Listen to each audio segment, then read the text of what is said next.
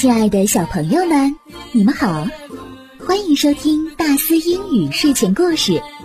今天我们要分享的故事是 Fossil. 化石。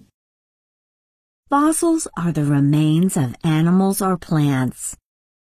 They are usually inside rocks. They usually have a history of more than 10,000 years. Fossils were formed because of sudden changes on the earth, such as volcanoes and tsunamis. Animals and plants were buried in soil due to the sudden changes. Then they became rocks. The oldest fossil is about 4 billion years old. 接下来我们结合重点词汇，一段一段来听。 Fossils. Fossils. Fossils.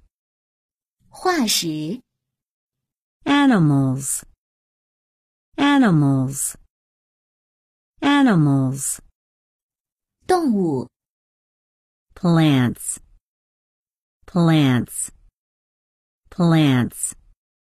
植物、 Fossils are the remains of animals or plants. 化石是动物或植物的遗骸。 Rocks. Rocks. Rocks. 石头、 They are usually inside rocks. 它们通常在岩体内。 They usually have a history of more than 10,000 years.